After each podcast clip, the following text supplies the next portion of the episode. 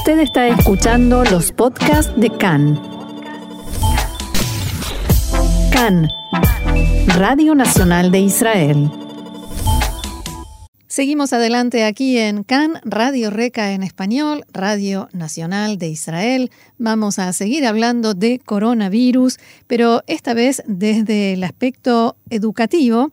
Y para eso ya está en línea con nosotros la doctora Anabela Shaked, fundadora de la Escuela de Psicoterapia del Instituto Adler Israel.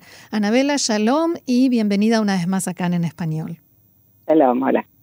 Bueno, es un gusto tenerte con nosotros y la primera pregunta tiene que ver con un tema que se está discutiendo mucho en estos días y que es la posibilidad de vacunar sí o no a los niños y adolescentes en las escuelas, en el sistema educativo. ¿Cuál es tu opinión al respecto? Okay. la verdad que son dos preguntas, vacunar sí o no, y si sí, eh, vacunar en las escuelas. Eh, yo pienso que las los riesgos de no vacunar a los niños son más grandes que los riesgos de vacunarlos, eh, no por la enfermedad en sí del COVID, que la mayoría de los niños la reciben en forma leve, sino por eh, muchísimas eh, secuelas, secuelas. secuelas que, ya encontré varios casos de cosas muy, muy difíciles que niños desarrollaron luego de haber estado enfermos. Y como la, discusión es, me parece, alrededor de dos cosas. Una, que es lo que es más seguro para los niños, vacunar o no vacunar, y la segunda, la coerción a vacunar. O sea, que si lo ponemos en las escuelas puede haber una presión de los niños o de eh, del sistema para vacunarse y niños que los padres no querrían vacunarlos pueden estar en una situación de estrés que es eh, es lamentable, no tendrían que, estar en esa situación. Pero tenemos que entender que una vacuna es una decisión que tiene mucho en cuenta el bien general de toda una población. Nosotros sabemos en Israel que la situación del COVID está mucho mejor que en muchísimos países del mundo por el grado tan grande de vacunación y la vacunación tan eh, buenas que tenemos aquí. Y por eso a veces uno tiene que contribuir, aunque no le guste, aunque tenga un poco de aversión, porque es una decisión que no tiene, no tiene solo que ver con mi decisión particular, sino cómo mi decisión influye a la sociedad y a los demás. Pero eso tiene más, digamos, dentro del sistema educativo y dentro de lo que se trata de inculcar a, los niños y a los adolescentes, eh, ¿cuánto peso tiene la responsabilidad social esta que estás mencionando? Esa es una, es una de las más importantes preguntas que necesitamos eh, hoy en día responder, porque en todo lo que tiene que ver con esta pandemia, estamos hablando de una epidemia mundial que tiene que ver con todo, y o la ecología, una respuesta individual, si yo me preocupo de mí misma, no voy a tener consideración de eh, la, el impacto social y mundial que tiene también sobre mí y tenemos que encontrar este camino de cómo cumplir y vivir de acuerdo con nuestras creencias en forma libre, pero sin responsabilidad social. Esto va a ser muy perjudicioso para la sociedad en el corto plazo y para el individual, que es parte de la sociedad a largo plazo. No sé qué, cómo se manejan aquí las cosas, pero yo recuerdo de niña de haber recibido vacunas dentro de la escuela. ¿Hay otro tipo de procesos eh, médicos que se hacen en las escuelas, como vacunar, por ejemplo?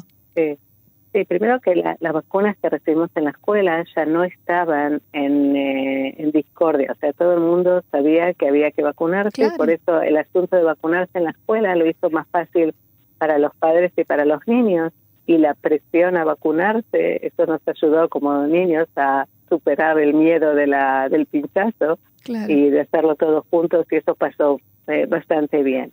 Hay otros procedimientos como me parece como pescar a los niños en la escuela, que es una necesidad eh, social de tener un censo de, de, lo que está pasando en punto de vista eh, de salud Pero, supongo puede que ser muy, muy traumático para los chicos. Supongo que no viene alguien con una balanza y pesa a los chicos delante de los demás, ¿no?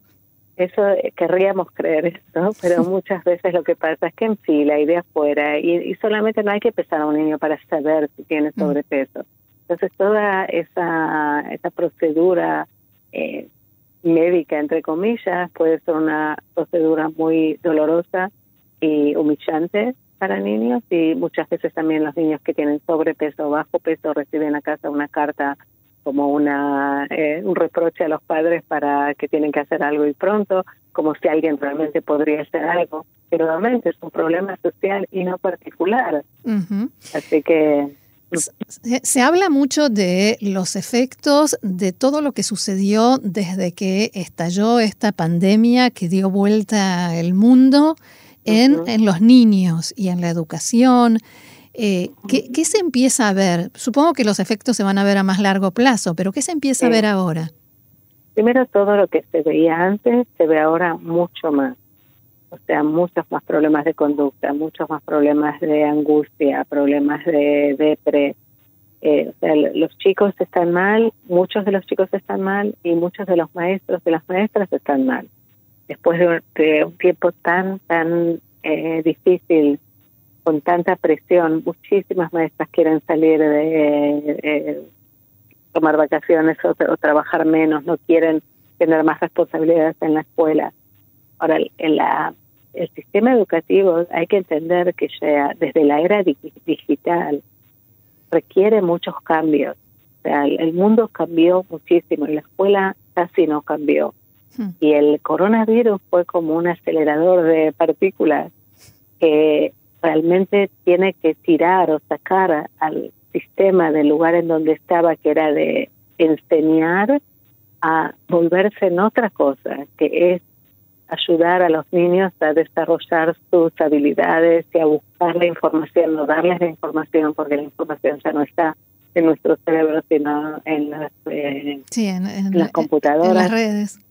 Eh, con, a, eso eh, iba, a eso iba mi siguiente pregunta. ¿Cuánto se logró que los niños, porque a los adultos nos falta mucho por aprender, pero a los niños, ¿cuánto se logró que internalicen esta nueva forma de vida? Porque ya es una nueva forma de vida, que la mascarilla, que la distancia social, eh, que mm, todos los cuidados que hay que tener.